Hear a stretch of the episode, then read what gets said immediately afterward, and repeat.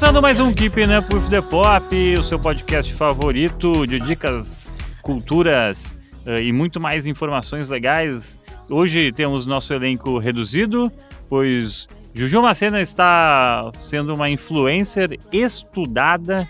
Ah, estou aqui fazendo um curso, não sei o que, blá. E a gente disse, ó, carai, influencer tem que estudar. E Juju Macena prova que tem que estudar, por isso ela não está presente hoje na nossa grande agenda apertada nessa quarta-feira que estamos gravando. Temos Rodrigo Cosma conosco, sua é regatinha verdade. sensual e os seus fones de ouvidos bem transados. É, eu, eu, eu, tive um dia longo hoje, parece que foi o primeiro dia que eu trabalhei no ano. E aí eu tava. O, o fone, não sei onde foi parar, e agora eu tô com o fone antigo. Ó, eu tô tipo a Ju, a metade do fone tá sem o, o almofadinha. Ah, entendi. Mas tá tudo certo. Tá tudo certo. ah, eu vou ter que aparecer assim na aula. Putz, na aula de roteiro. Os caras não, né, não, é, não é que nem vocês, que são de casa. Vai ser estranho. O, ninguém, Rodrigo Cosmo, não dá nem pra notar direito. Se não apontasse teu fone de ouvido capenga, a gente não ia perceber. Tá. Ainda mais nessa posição da câmera que tu não vai deixar ligada. O, e diretamente de Nova York, ela, a nossa, a nossa host de eventos de modas em Cannes, Miriam Spritzer, se era um segredo, já não é mais para a população. Quem for em Cannes pode presenciar a menina Exatamente. Miriam apresentando um evento. Eu vou estar apresentando um evento, eu tô meio surtada hoje por causa disso. Quando é que é Cannes? Cannes começa no dia 16 e vai até dia 28. Então na próxima semana já é eu de lá. Eu já vou domingo, já vou domingo para lá. Loucura, loucura. Então eu tô nesse momento num processo de arrumar malas. Uhum. Ah, então, se você tem uma marca que quer me patrocinar, né? A gente uhum. tem vários ouvintes que me ajudam com coisas, com, com assinaturas de Globoplay, com, enfim, né? Então, para você, ouvinte, que tem uma marca que quer ajudar aí, né, o podcast, a nossa equipe, tudo, podem entrar em contato comigo no arroba Verdade. Verdade. Né? Eu tenho algumas marcas hoje. que me apoiam, que eu uso coisas deles, e aí eu tenho que organizar os looks de acordo com, com isso. A vida de blogueira não é fácil, né? Juju Macena pode falar mais, porque ela tem mais parcerias do que eu. Verdade. Mas enfim. Então, sim, estarei em Cannes não só como participante, mas também como moderadora de painéis. Hum. Acho que eu falo modelo.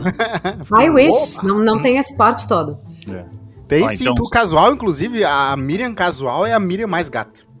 Ah, mas, é, não é, mas não é só beleza que importa nesse momento. É, não, é beleza, é, é o esporte, é a influência. Se fosse Juju Macena, já seria uma, uma modelo e tudo Com mais. Certeza. Ela tem o um aporte da influência. Como a Miriam ela escolheu o lado cerebral, né? Não só plenamente o lado. A, a Juju está correndo atrás do prejuízo agora fazendo cursos. Claro. Miriam está com a gente.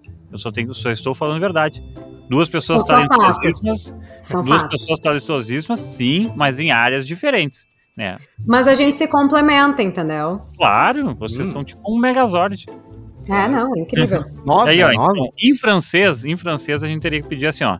Se vous avez un marqué de vêtements François, né? Patrocinei Le Mirier. Meti um... O mago tá se remoendo no cachorro. Coitado. Falando em Magro, Magro, um abracinho para ele onde ele estiver, na nossa audiência eterna. Também tem que falar de outras pessoas que estão sempre conosco, que é o Artesão, a pizza pré-assada ah, maravilhosa, com as suas chimias e tudo mais, sempre conosco, sempre nos apoiando, sempre causando inveja nos ouvintes que não são do Rio Grande do Sul, sempre trazendo um turismo para o Rio Grande do Sul, uh, turismo pizzal, e também tem em Criciúma, em, em Santa Catarina, se você, claro, não estiver na capital ou na região metropolitana de todos os gaúchos. Eu povo, arrisco dizer e ouso dizer, e não estaria errado se eu falar que é a melhor pizza pré-ponta do, do estado. Ah, com certeza. Isso do estado, não, do sul do Brasil. Eu sul sou mais ousado que você. É. Aliás, eu tenho uma história muito interessante para contar para vocês, porque eu estava numa viagem de Los Angeles, uhum. né, para conhecer um hotel, dois hotéis novos estão abrindo na região de downtown, tal. E lá vai ter um andar inteiro de, eu juro que vai ter a ver com esse assunto, tá? Antes. Não, antes. mas eu já tô curtindo, pode ah, ir embora. Tem, vai ter um andar inteiro que ainda não tá pronto, que vai ser o andar de entretenimento que eles se juntaram com, com esses gêmeos, né, que são irmãos, óbvio, são irmãos gêmeos, que tem uma empresa de casas noturnas. Então, assim, uhum. assim, eles são conhecidos por fazerem espaços imersivos, assim, que realmente é como se fosse uma Disney, mas de extremo bom gosto, com tipo restaurantes estrela Michelin, com bar, com, com balada tal. Então eles são meio que tipo os reis da balada de Los Angeles. E tem algumas casas noturnas também em Las Vegas. E aí vai ter esse andar inteiro de vários espaços que tem, sei lá, acho que são 30 venues que vai ter ali, uma coisa assim. E um dos, um dos restaurantes é um restaurante latino. Aí a gente pôde conhecer esses gêmeos tal. Acabamos indo em várias das casas noturnas que eles nos levaram para conhecer, para entender o formato, porque é uma coisa bem única. E lá pelas tantas, né, eu, cada jornalista era de um lugar diferente, perguntaram, ah, de onde é que tu é? Eu falei, sou do Brasil. Aí a gente estava no Brasil há pouco tempo. Eu, onde é que vocês foram? Nós fomos para Porto Alegre. Eu falei, não. Ai, não. Eu assim, gente. Fora Social Mundial.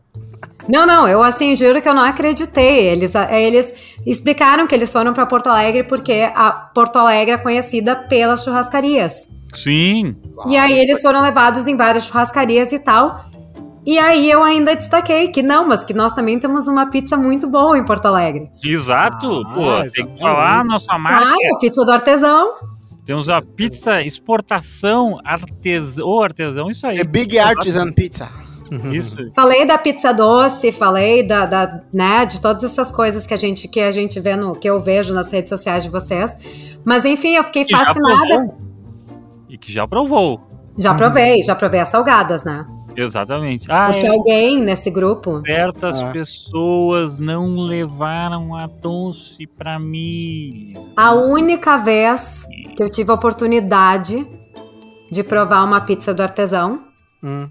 me vetaram a doce. Vetaram. Não vou dizer quem foi, tá? Mas era um hum. membro original desse podcast. Mas ah, é um membro fundador ai, ai. desse podcast que não é eu, não é Miriam e não é Juju Macena. É, eu fiquei, eu fiquei encabulado. De, de dúvida, quem, quem poderia ser né? Vamos deixar no ar, assim. Não vamos deixar os ouvintes vão descobrir. No season final a gente conta quem foi. Exatamente, é, a gente descobre de quem era a cabra. É, uh... Quando a gente chegar nos 1.500 seguidores no Instagram, a gente conta quem é que foi. Exatamente, a gente. Aliás, falando do Instagram, uh, você pode entrar em contato conosco no Keeping Up with the Pop no Instagram. Eu não postei nada uh, puxando a galera para lá, porque eu basicamente esqueci. Mas quero dizer que temos 348 seguidores nesse exato momento. Já tá ótimo, já é uma sala de cursinho. Uma interação absurda, pois eu posto, uh, postei, acabei de postar um Reels sobre meu top 5. Ó, oh, eu, eu meti o som. Fala, pessoal! Tô brincando. Top 5 de de vídeos de, uh, do Eurovision, né? Porque eu prometi semana passada e não tinha feito isso, ainda. Isso é, isso é maravilhoso. Isso é, ah, eu, minha, minha, meu negócio é específico. E eu lancei na hora, não faz nem 15 minutos, já tem 400 plays. Então a gente tá movimentando. Eu já chorei vendo o Eurovision, então eu entendo. Mas é, foi da é, música é um... do português aquele, porque é muito bom. Não, mas o, o, e o Sobral aí, o, esse português aí, o Sobral, ele, ele tinha um problema de saúde, então ele, parecia, ele podia, parecia que podia morrer a qualquer momento. Inclusive, eu acho que nem morreu ainda. Ele, ele é deu um migué naquele... né? É, ele, deu um migué naquele Eurovision e nem morreu ainda. Então, pô, o cara cantou uma música que podia morrer a qualquer momento, não vai morrer. É, ele não morreu ainda? É, o Sobral, acho que não. Vou até pesquisar aqui, mas eu acho que não. Por falar em morrer, gente, eu só queria deixar aqui eu prestar uma breve homenagem à Rita Lee. Que, aliás, ah. adoraria esse segue que eu fiz, né? Por falar uhum. em morrer, quero dar uma homenagem à Rita Lee. Que a Rita Lee é foda, né? Eu durmo com a biografia, a autobiografia dela do lado da minha cama, acho que desde que ela lançou, porque eu amo o livro. É e volta e meia eu pego uns trechos. Eu acho ela, acho ela genial, sempre foi. Sempre Sim. foi uma das minhas ídolas. Oh. Uma mistura de Rita Lee e Audrey Hepburn. Eu, eu gosto muito Você gosta mais de amor ou de sexo, Miriam? Sexo, é uma mistura dos dois, Cosma. Uma mistura dos dois. Eu demorei para entender a ligação. Eu, parecia o Silvio Santos com uma criança, né? É, essa eu fui meio juvenil, porque, porque a música do. Foi música de novela, Amor e Sexo, né? Da Rita Lee. Eu gosto muito da Rita Lee, eu gostava, eu gostava muito de Mutantes, gosto ainda muito de Mutantes muito. e tal. E durante muito tempo maldisse a Rita Lee de forma errônea, devo, devo admitir, né? E também com um pouco de machismo envolvido, provavelmente, porque eu, eu, minha versão que eu tinha era dos homens. Ah, e daí, uh, não, não faz pouco, muito tempo que eu, eu, eu comecei a refletir de novo sobre essa situação. E eu acho que a Rita Lee foi, cara, muito fantástica, que ela sai de uma banda que é um, era um sucesso, uh, escolhe um caminho do tipo assim, ah, eu, meu, eu quero fazer as coisas que eu quero fazer e vocês não vão me controlar. Uhum. E manda, manda o marido dela na época tomar no rabo, fala pro irmão do marido dela, que era outro chato, tomar no rabo, e vai em carreira solo e vai, entendeu? Sabe? Completamente louca, com, com um Não só vai, né? Vai com mais sucesso do que ela tinha dentro dos Mutantes. É, e o Tutti Frutti com a Rita foi. Cara, é, o, o primeiro álbum é genial, assim. As turnês são maravilhosas e ela se financiou com um colar de LSD, né? Então é isso. Para vender no Brasil, ela traz um colar de LSD. E outra coisa que vocês não sabem, a Hebe Camargo e a Rita Lee eram muito amigas, né? Ah, eu não sei se vocês sabem, tem várias histórias com a Abby. E eu li a biografia da Abby e a da Rita Lee mais ou menos na mesma época, porque eu também amo a Abby Camargo. Sim. E a, a história da Abby dar selinhos nos convidados, que é uma coisa muito clássica da Abby, Sim. começou porque a Rita Lee, pra chocar a Abby na primeira vez que ela foi no programa, tá, tá, escolhe um, um selinho na, na, na boca. E aí, a partir daquele momento, a Abby achou aquilo genial e começou a dar selinho todos os convidados. Cara, mas é, é, é, muito genial. E é, é, legal porque todo mundo falava da Abby. Vou falar agora um pouco da Abby. Porque todo mundo falava da Abby várias, várias coisinhas, mas uma delas era uh, dos selinhos, que ela nunca repetia a roupa, né? E claro, o um maior programa de, de segunda-feira de noite que existiu durante milhões de anos, né? Ah. Fez um. E a, e a Hebe é a, a, história da TV, né? A história da TV. Da a Hebe é a televisão brasileira, né? É, é, é, durante. Fez toda a TV. E a Rita Lee é um pouco da história da música, né? Porque ela é a primeira grande musicista uh, mulher a ter um grande, uma grande coisa. O rock and roll no Brasil, com a força feminina, vem dela. Uh, outros personagens talvez seja comparável só a Elis Regina, né? Mas é diferente, né? Mas né? Porque a Regina, ela era vocalista, ela não escrevia música, ela não é. tocava, ela cantava. Isso, então nós temos ali várias outras mulheres também. Mas a Rita Lee, ela escrevia as músicas dela, ela, ela tocava, ela, ela gravava, ela ela era irreverente, né? Eu acho que essa é a diferença da, isso, da Rita Lee para as outras, porque a Rita Lee nunca entrou nas caixas que colocaram. Ela nunca acreditou no mito do, da Rita Lee. Tipo, enquanto que a Elis, de repente, não sei exatamente a vida dela, tem muita, tem muita cantora que virou uma lenda, virou um ícone e entrou nessa vibe, entrou nesse trem a Rita Lee sempre tentou ser a pessoa que mais uh, é iconoclasta de si mesma, né? Tipo, ah, eu sou só uma véia, ultimamente ela falava. É, de subverter a expectativa, né? Porque o, a Isso. rebeldia da Rita é esse negócio, é subverter, subverter a expectativa. Quando, sei lá, quando o primeiro marido dela casa com ela, o cara esperava que ela, tá, agora ela vai sossegar e vai, vai cuidar enquanto estiver drogado, de, uh, loucão de droga. E eu vou assim, não, eu não vou fazer isso, tá ligado? Tipo, abraço pra ti. Daí a banda queria virar um negócio de rock progressivo, eu falei, não, não quero fazer isso. E era que assim, eu não quero vocês, eu vou sair então da banda e abraço para vocês. E daí ela vai pro Roberto, que é o marido dela atual, e tal, e dela se encontra com o Roberto e aquele negócio de, tipo assim, não, ó, minha vida é essa, tu quer vir, vem, se tu não quer, abraço. Uhum. E, e, o Roberto mesmo, nos depoimentos dela, ele, ele, me passa uma impressão assim, não, tipo, eu, eu nunca tentei domar a Rita, porque a Rita é indomável, entendeu? Indomável. Exatamente. Então, assim, ó, se, se, ela queria chocar a Hebe, ela dá um beijinho, ela ia dar um selinho na Hebe. Se ela queria chocar o Faustão, ela ia falar não sei o quê. E, e eu fico muito triste, eu, eu acabei de falar três vezes de droga aqui, mas eu fico muito triste que parece que a pessoa só fala da Rita Lee pra falar de droga. Mas é claro, é uma coisa presente, né? Porque, principalmente por causa da época. Mas ela era não, muito, muito além da droga, é aquele muito. negócio tipo assim, ó eu tenho uma opinião e essa é a minha opinião e, entendeu? Eu tenho direito a essa opinião, eu vou fazer o que eu quero. Uh, se tua expectativa é que eu faça A, eu vou propositalmente fazer B, porque é assim que eu... Que eu... E, e até assim, tu pega o final da vida dela, né? Ela sempre falava assim que colocavam ela num lugar de feminismo, de tal, que ela assim, a coisa mais feminista que eu posso fazer agora é cuidar da minha horta, é plantar uhum. meus tomates. Então ela tem umas frases assim muito icônicas que ela fala assim: eu vou decepcionar pessoas se elas me conhecem. Porque elas têm uma imagem do que a Rita Lee tem que ser e eu nunca vou ser essas imagens de Rita Lee. Eu sou a própria Rita Lee. Agora, outra curiosidade, a família dela, quando ela começou a entrar na música, a família era uma família bem tradicional, assim, classe média alta de São Paulo. Os Leitones de americana, né? E aí, eles não queriam que ela virasse, que ela fosse... Um, que ela fosse entrar na, na, na carreira artística. Aí, para convencer os pais de que ela podia investir nisso, o Gilberto Gil, que era formado, acho que era medicina, não sei o que, que era a área uhum. do Gilberto Gil, mas era alguma área bem tradicional. Ele foi na casa deles para explicar que não, que ela tinha talento, que para não se preocupar, que ele ia estar tá sempre com ela, tal. E aí foi uma amizade que durou também muitos anos, mas graças, graças à bênção de Gilberto Gil, Rita é. Lee pode, pode seguir na carreira de, de, de música. É, é, o que a Rita Lee, a gente podia fazer horas e horas e horas falando da, da Rita Lee, porque ela tem uma, uh, uma história maravilhosa, loucura, música para todo tipo de gosto, até música ruim a Rita Lee fez, né? Então é, a Rita Lee fez tudo tanto que já fez até música ruim, é, principalmente nos anos 80. Mas assim, mas então é, é, é realmente uma artista muito completa e é isso aí, fica a homenagem do Keeping Up with the Pop o Juju Marcena vai morrer de inveja que a gente fez uma homenagem a uma Mas a Rita Lee, né? Pois é. é. Uma outra ruiva que não ela, né? Mas enfim. Mas, a, bom, nós só temos hoje uma Juju Macena ruiva desse jeito, porque tivemos um dia Rita Lee. Exatamente, isso, oh. exatamente. Então. E quando a Juju estiver no Big Brother, seremos todos ruivos. Ah, vai ser uma boa campanha, né? O, o, é muito jogo. Cosma, Cosma, 40 programas ele não tá ouvindo a gente, né? A gente fala não, isso assim, toda vez que a gente fala de Juju do Big Brother, Fanny, a gente fala isso. O Fanny já fez toda a identidade visual dos mutirão e o Cosmo agora que se deu conta que a gente vai ter que pintar o cabelo.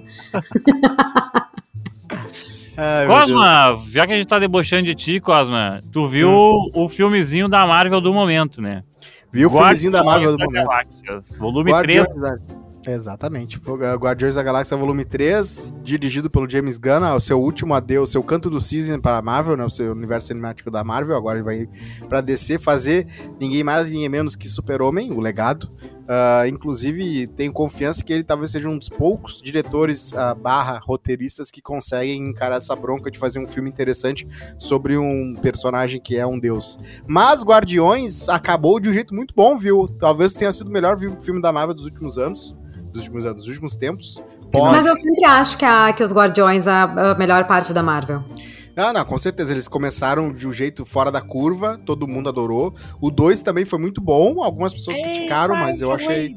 É, mas eu achei que, né, cumpriu, a, cumpriu seu, seu negócio lá. E uhum. o terceiro veio já com essa, esse peso nas costas tirado, né, de tipo ter que fazer, ter que marcar as coisas para acontecer o endgame e tal, para acontecer Sim. tudo aquilo. E esse terceiro veio para dar o último adeus àquele grupo, né? O grupo oficial, isso é uma coisa que, né, que, que todo mundo sabe, que o Guardiões vai, daquele jeito não vai ser o mesmo. Uh, o que vai acontecer, o que vai mudar, eu não vou falar.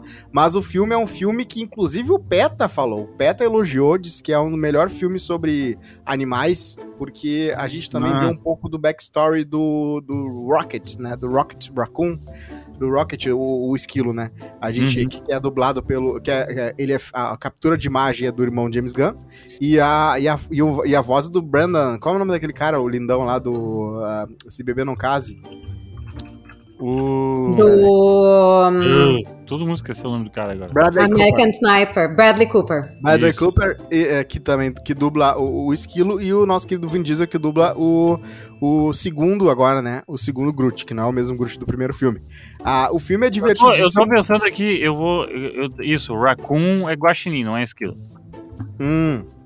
É isso aí que eles falam, guaxinim.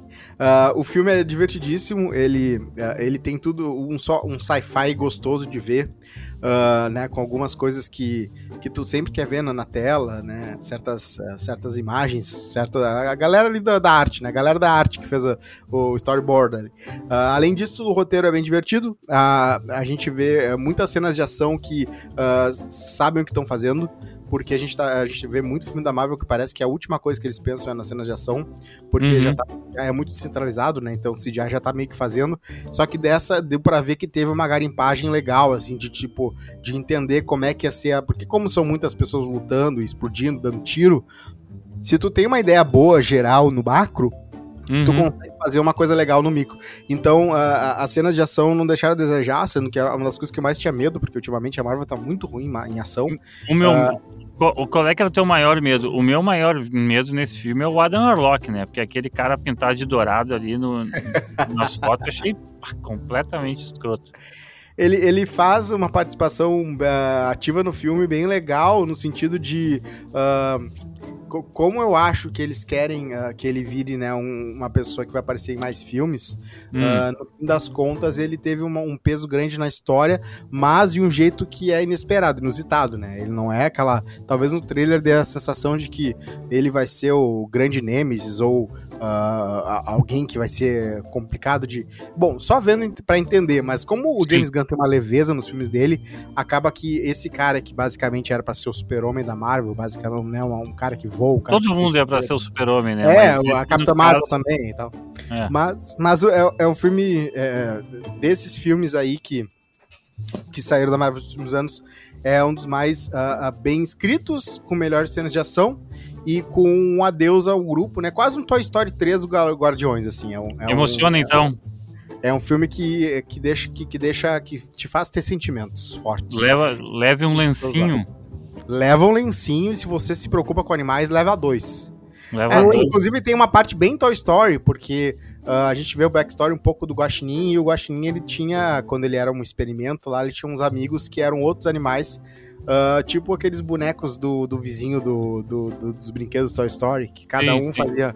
E, é, e, e, isso é o legal do James Gunn, né? Ele tem uma criatividade visual em que ele consegue trazer o bizarro pro. Uh, pro, uh, pro colocar coração no bizarro. Tipo isso. Ele fez isso com o último Esquadrão Suicida também, em uhum. que ele uhum. pega as criaturas mais absurdas e às vezes tu, tu ama a criatura, tu quer abraçar aquela criatura. Que, tipo, se tu não conhecesse, eh, se não visse ela falando, se não visse sim, né, o temperamento dela, tu ia dizer, bah, que nojo, que horror horror, porque sai daqui. Mas tu, tu começa a gostar de, dessas, dessas, desses seres que ele inventa. E esse filme tem tudo isso, né? O James Gunn, acho que ele teve bastante liberdade, então ele fez muita coisa uh, bem única, assim. E é um filme que é, o, é quase, eu acho que talvez da Marvel é o filme mais perto do, do topo do PG-13, né? Que é uhum. é a classificação Batendo no teto, Brasil, assim. Batendo no teto. Tem palavrão, tem algumas cenas que eu nunca vi em outro filme, assim, de, de mais, mais ousadas na violência.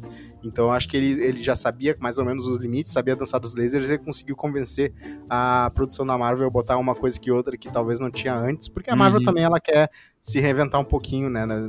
Sair um pouco do livro das regras, eu acho. Né? Última ah, pergunta, é... última pergunta sobre isso, porque eu não sei se vou ver. Eu acho que vou ver só quando sair no, no streaming. Uh, não é, então, bem menos. É, é, é que pra, o, filmes com muitos personagens, né? Guardiões da Galáxia mas bem menos bagunçado que outro filme com grandes personagens, recentemente com grandes personagens e quantidade também, que é o Homem-Formiga, né? Que é tipo um filme de seis personagens que é totalmente bagunçado. Esse, então, é. bem mais redondinho. É, o Homem-Formiga ele sempre tem o problema de ser o filme que tenta. Como é um filme que tem que uh, pegar um pouco do mel da Marvel, as pessoas para ver, tem que atiçar a curiosidade para saber o que, que vai acontecer na Marvel de eventos e tal. Uhum. O Homem-Formiga acaba, às vezes, ele, ele, conseguia. Desde o segundo filme é assim, e esse terceiro é muito assim. Então eles meio que estavam bem engessados. Eu acho que esse foi um dos grandes problemas. E também aquela parada, né? Meio Lava Girl, Shark, Shark Boy Lava Girl ali.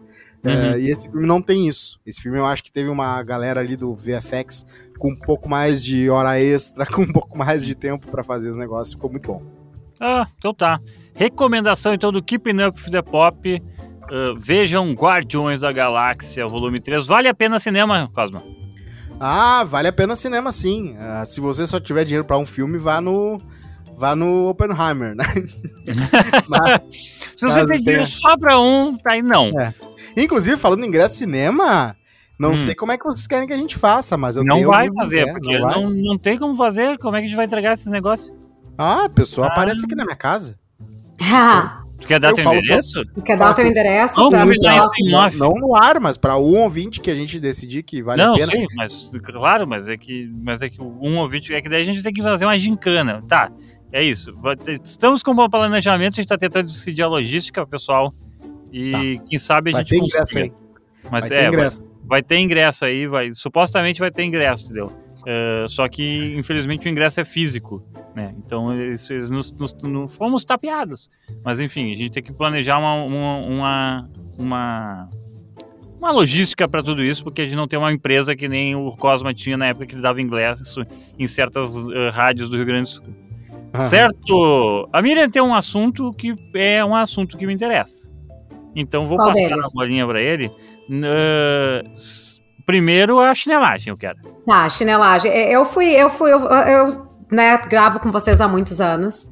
E uma certa vez, durante a pandemia, eu trouxe à tona um, uma série em que vocês aceitaram a série com, uma certo, com um certo choque.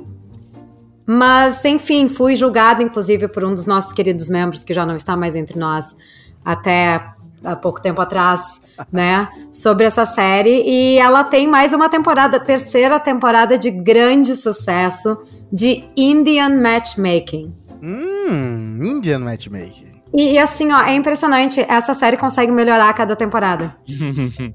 Olha vocês só. podem me julgar o que vocês quiserem, mas eu aposto para vocês que vocês pararem para ver a série, vocês vão amar. Eu queria, eu vi um poucos episódios da primeira temporada e eu achei muito legal e por algum motivo eu esqueci dela, porque claro, é, é tipo assim, a série que eu vou falar também uh, é uma série que tipo assim é legal, mas é fácil surgir algo muito melhor, né? Não, com certeza. Então, né, dependendo do, do clima que tu tá, assim, mas eu, é, são séries que eu defino assim, ó, séries que é tribom de jogar um paciência no celular e ver, e ver, na, e ver na TV. Né? eu assisto, Fanny, quando eu quero dar uma relaxada, assim, minha cabeça tá muito a milhão uhum. e eu preciso assistir para dar uma desopilada, como a gente fala. Sim. Então, Indian Matchmaker vem por uma terceira temporada. A gente vê algumas pessoas que apareceram em temporadas anteriores, alguns até que estão casados, ou uma pessoa que foi num encontro com alguém da primeira temporada, agora volta para ser a pessoa que vai ser matched. Então, é muito interessante. Ela continua fazendo clientes no mundo inteiro. Aí tem a leitura de caras, né, que é maravilhosa, é melhor que leitura de palmas. Ela leva as fotos para ver se os casais combinam ou não. Ela faz leitura de ela faz um monte de coisa assim, ó, super inusitada. E é muito legal porque tu vê cada comunidade, os requisitos, como é que eles vivem em cada lugar do mundo. Tem agora muita gente em Londres, e Londres é um país que é uma cidade que tem muito mais uh, indiano do que, por exemplo, Nova York. Sim. E aí, como dentro dessa grande comunidade, tem várias mini comunidades e objetivos e, e, e, regras diferentes. E aí tem os próprios casamentos da, da Índia, né? Que aí vão buscar também esposas e maridos fora da Índia. Então é bem legal, fica aí a dica. E dentro dessa dica. Esta franquia abriu a porta para outras franquias. E uma interessantíssima chamada Jewish Matchmaking, que aí tem muito a ver com a minha cultura, Sim. que similar à cultura indiana, as matchmakers também têm que lidar com as variáveis de religião, né, das linhas diferentes de religião, das linhas diferentes de tribos, porque dentro da comunidade judaica tem tribos diferentes que vêm de regiões do Sim. mundo diferente, e também fazem match tanto nos Estados Unidos, quanto em Israel, quanto em outros lugares. Acontece que, se tratando de uma comunidade tão pequena da qual eu faço parte, algumas caras conhecidas ou histórias conhecidas surgem ali. Olha isso! Inclusive, a matchmaker é muito amiga de uma amiga minha. Você acha que Porto Alegre é um ovo? O judaísmo é um ovo. Não, é 0,02% da população mundial, gente. Então, quando o Cosma me pergunta se eu conheço algum judeu, ele não tá tão errado em fazer essa pergunta. É só um pouco xenofóbico, não Mas agora não é, é só é assim, é borderline, assim. Entendi. É, mas uma pergunta porque eu fiquei fascinado com isso de, de né, é, diferentes facções da religião, no sentido assim, se tu uh, começa a namorar um judeu ortodoxo, a fu, assim, aqueles que, né, que tem a cordinha lá e não usa o elevador no fim de semana, no sabá, uh, você, uh, a mãe desse cara ia ficar tipo, o que que tu quer com essa guria? Essa guria é uma perdição? O que tu pensa que tu é? Tá louco? Vai, vai com uma ortodoxa. É, isso? acontece isso, mas também tem, por exemplo, o judeu ashkenazi, judeu sefaradi, judeu mizrahi. São de lugares diferentes e têm tradições totalmente diferentes. Claro. Os sefaradis, que são judeus da Península Ibérica, tipo, não viveram, por exemplo, o Holocausto, entendeu? Já o judeu ashkenazi viveu. Então, tem outras coisas ali também em relação a isso. E, e também viveram coisas que eles saíram dos seus países mais recentemente, porque foram expulsos do Oriente Médio. Uhum. Então tiveram que ir para os outros países depois. E tem, por exemplo, gente que é religioso e tem o ultra-ortodoxo. Sim. Então, dentro Sim. dos próprios ortodoxos tem facções diferentes. Entendi. Né? Então, é bem interessante. Vou fazer uma pergunta que não tem nada a ver com a série, mas já, mas é só nasce no Brasil, não tem o conhecimento, obviamente, se não tiver, tu pode dizer que não tem. Uh, tem muitas facções diferentes ou é, é basicamente, ah, essa aqui domina, o resto. Não, não, tem muitas facções diferentes. É que Porto Alegre é uma comunidade um pouco mais uh, não tradicional, digamos. A hum. gente não hum. tem tanto judeu ortodoxo, mas se tu vai, por exemplo, para São Paulo e Rio de Janeiro. Vocês tocam violão na, nas coisas e nos outros não tocam violão. Para mim, religião sempre é resumo é violão. É. Não, assim, a gente é mais secular, né? Como a gente uhum, fala o termo, uhum. o termo é secular. E aí tu vai para São Paulo e Rio de Janeiro, não, ali já, já vai ter o que tu vê em Nova York, que tu vê lá também. Entendi. Que são essas, essas mini tribos também que existem. Ah, coisa doida, né? Então, basicamente é isso. É uma grande religião com suas particularidades e as particularidades são os traumas que vêm de formas diferentes, né? É como todas as outras, né? As crianças Exato. tudo acabam sendo traumatizadas. Bom, Indian Matchmaker e Jewish Matchmaking. Eu vou ver o Jewish. Fica a dica. Eu vou ver o Jewish. É legal, é legal. E assim, tu, é muito legal porque tu vê, tanto no Indian Matchmaker quanto no Jewish Matchmaker, é o que as pessoas querem do relacionamento, sabe? Então é umas coisas assim, tu fica. Pelo amor de Deus, mas tu não te enxerga no espelho. Medição de expectativa com a realidade, né? Confronto é. de expectativa versus a realidade a todo momento. É, é engraçado porque esses dias eu vi um filme indiano de era, tipo, de um matchmaker, de uma matchmaker e, e, tentando fazer um matchmaker com uma galera e não dando certo, assim. Não lembro agora o nome do filme, mas achei bem engraçado, assim, porque, obviamente, não é uma cultura que a gente está acostumado com a cultura indiana desse, nesse ponto. Então, né, uh, então achei bem engraçado. Vou, vou ver o Jewish para ver se eu, eu vejo alguma coisa de valor e ver como é que eles lidam com certas situações. Falando em gente, em gente lidando com situações, tem uma série, uma série de um Netflix que é o Bleeding Empire. Que Opa. é basicamente. Que é muito boa. Basicamente asiáticos, uh, milionários, uh, vivendo, né? É, em português é Império da Ostentação. Que, que nome ruim. Uh, tem três temporadas já, com mais, até três temporadas isso. Só que eles lançaram um, um, E daí é essa galera aqui que é milionária em Los Angeles, se não me engano. E uhum. daí, e dando e, e, vivendo essas coisas assim, a cultura oriental, conflito com a cultura ocidental, uh, e essa vida de pequenos milionários, na verdade, pequenos milionários interagindo com gigantes bilionários, e, essa, e esses conflitos e as vaidades e tudo mais. Daí cria-se uma versão nova-iorquina e tudo comparado a Los, Nova York comparado a Los Angeles é um pouco triste, assim, né? Porque Nova York, né, é uma cidade fantástica, cosmopolita e tudo mais. Mas, mas a gente vive mal. Mas exato, entendeu? Mas a galera, sabe, tá andando na mesma rua com o rato e a galera é pobre, entendeu? Sabe, eles não é têm. É verdade. Qual pro... Olha só, esses dias estava com uma amiga minha, o filho dela estava agitado, e ela falou: Vamos ali fora ver as pombas. eu pensei, puta que pariu, né? Puta. Essa criança, para se distrair com a natureza, tem que ver pomba. Pomba, é, exato. Ver pomba. Vai para São Paulo também, vou ver pomba. É a natureza que ela vê. E, só que tem a versão, então. Aí, o, esse, esse, esse, esse, essa série, ela é uma mulher dessas milionárias que sai de Los Angeles e vai para Nova York tentar viver lá. Porque ela tem uma expectativa de achar um marido que cumpra uh, as expectativas dela e tal. Que seja um self-made man e tudo mais, assim, que ela não hum. gosta muito de herdeiro. E, cara, é muito chato, meu. É que comparado com, com o original é chato, assim, sabe? Porque o original é, é, engraçado, os conflitos são legais. E não é que, não é que eles são chatos, é que eles são maus, maus autores, né? Porque tu tem que atuar. Por mais reality show que seja.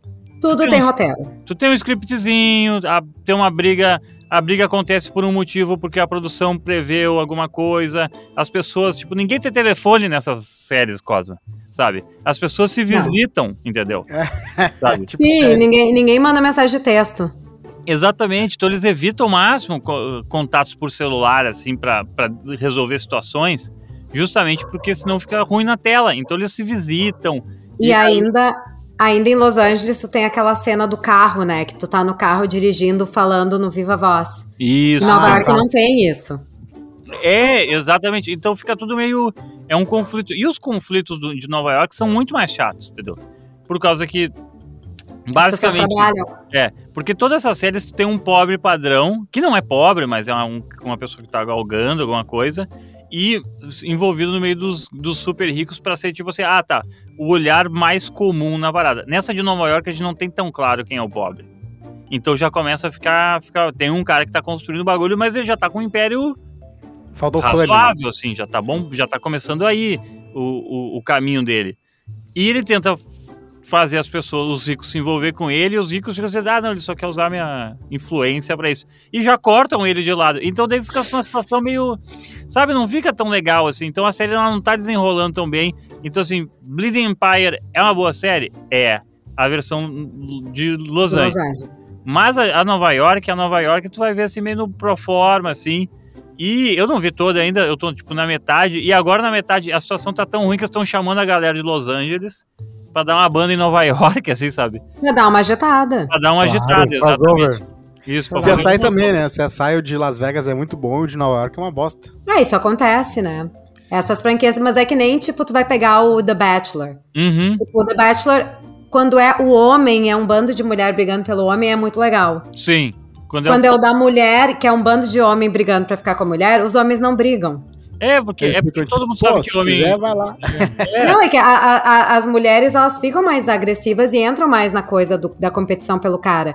E os homens ficam, ah, meu, de boa. Tipo, aí fica, então- a pouco mais, fica mais um bromance Isso. do que, do que os caras indo atrás da mulher. O stand-up do Chris Rock tava certo, porque o Chris Rock falava, né? Quando um homem vê uma- um, um amigo com a namorada legal, ele fala, bah, eu queria ter uma namorada legal que nem essa.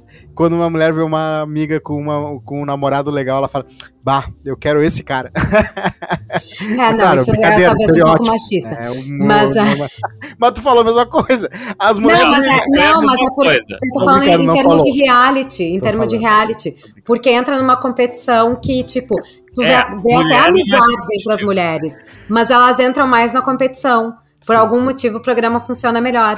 Claro. É Mas que é nem que- o, o, o- Não sei se vocês viram, tem uma série que eu recomendei aqui até, chamada o F-Boy Island. Uhum, não vi. Esse- eu não gostei Que é muito. na super legal, mas assim, ó, os, os caras, é, são três mulheres e um bando de homem. Uhum. Aí os caras ficam super, tipo assim, eles ficam super amigos entre eles. Aí daqui a pouco eles já nem competem mais, sabe? Sim.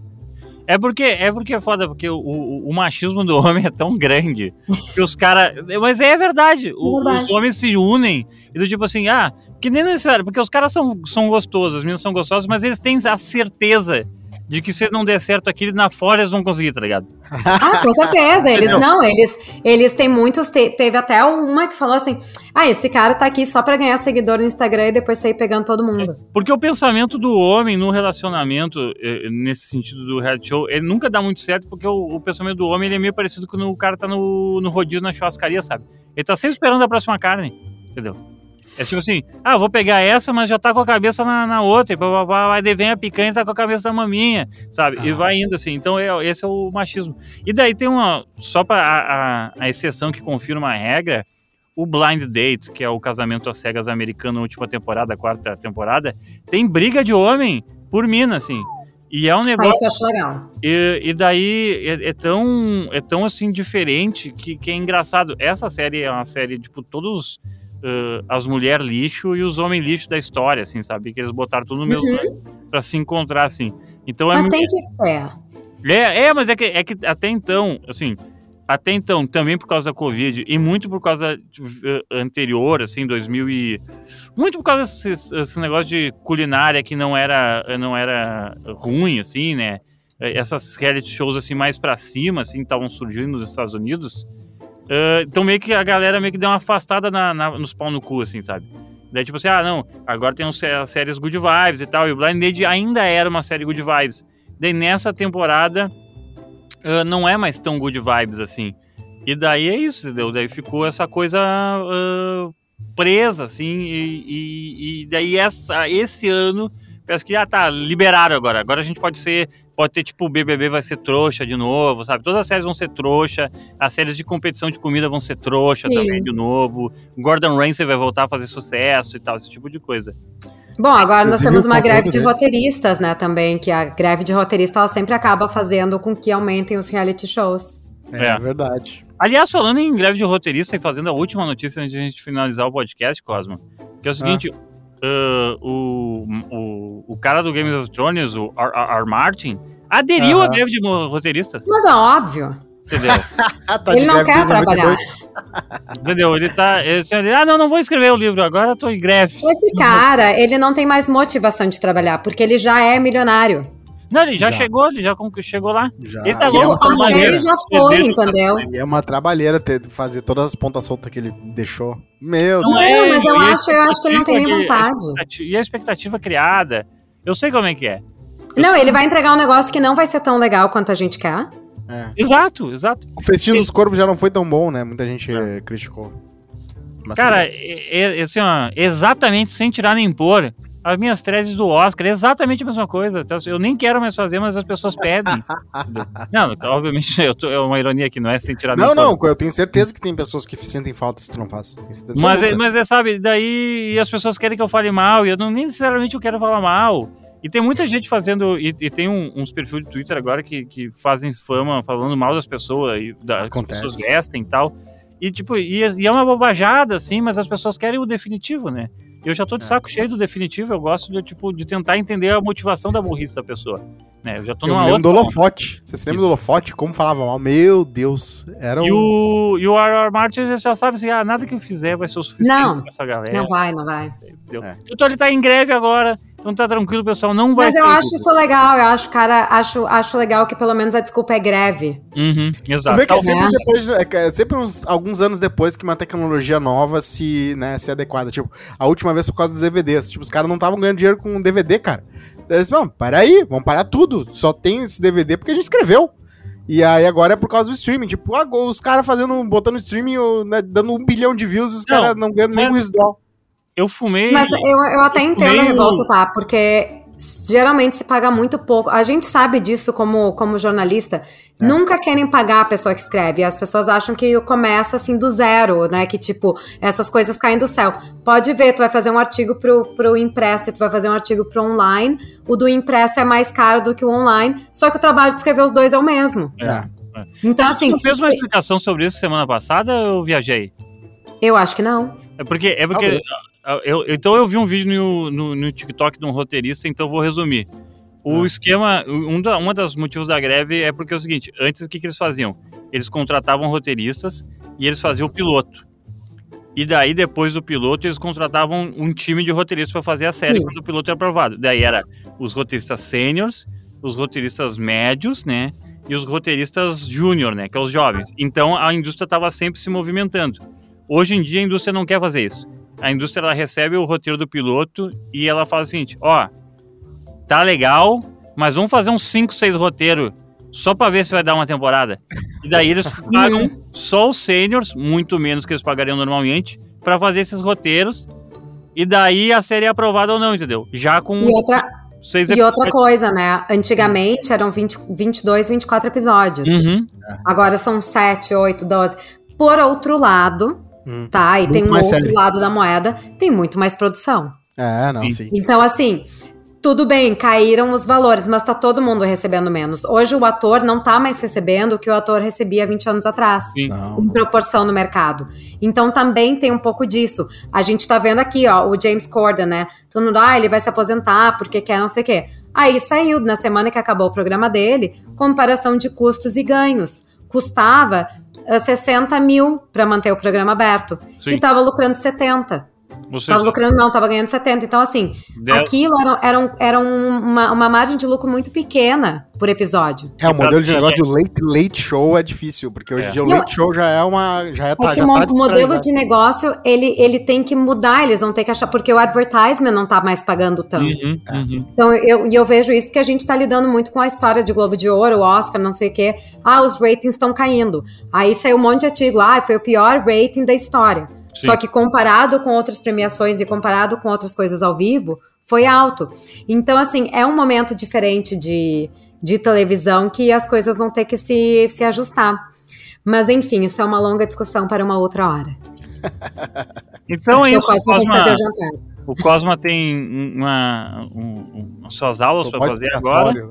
E a gente já Uhum. tem também um- um- uma minutagem avançada. Então, para o artesão pizzas pré-assadas maravilhosas uh, que a Mica está comendo. Agora que a Mica não tem janta do Cosminha, então ela está comendo artesão bombando. A Mica, meu Deus, coitada dessa do colesterol da Mica. E Só artesão, na veia. ó, é só artesão na veia agora da Mica. Meu Deus. Fatos. O Cosma, um beijo no seu coração.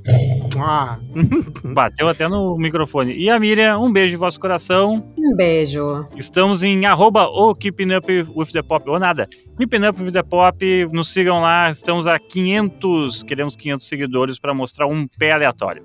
Ou um animal aleatório. Tchau! tchau. Beijo.